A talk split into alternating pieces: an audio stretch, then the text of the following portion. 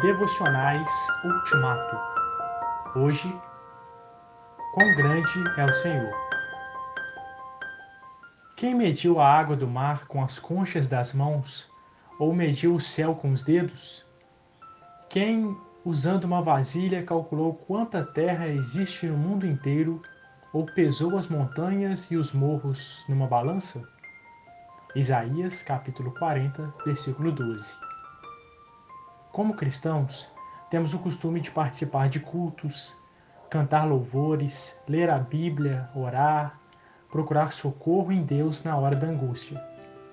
No entanto, temos parado para meditar na grandeza infinita de nosso Deus?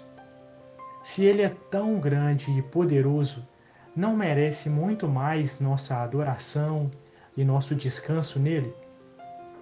Isaías é o profeta, poeta e evangelista. Aqui ele reflete sobre a grandeza do Deus Criador em contraste com o mundo, que nos parece tão imenso. Um pouquinho de água nas palmas de suas mãos são os oceanos.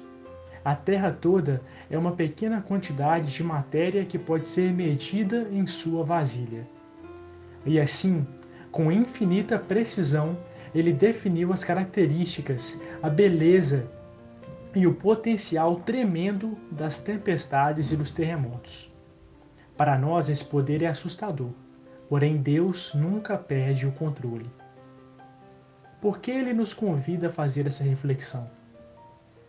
Porque muitas vezes nos sentimos fracos e impotentes em relação às circunstâncias da vida.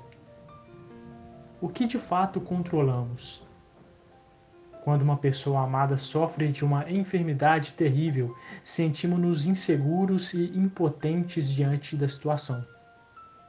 Quando a economia, o cenário político e a violência nos ameaçam, ficamos sem saber o que fazer. Quando as guerras causam destruição e sofrimento, ficamos abatidos e tristes. Então Deus fala: Por que você se queixa e diz: o Senhor não se importa com as pessoas?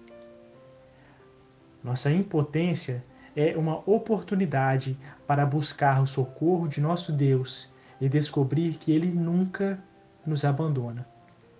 Ele não se cansa.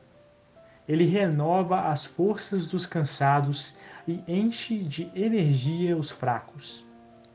Assim, confiantes em Deus, podemos levar uma mensagem de esperança e consolo às pessoas ao nosso redor e aos que ainda não o conhecem.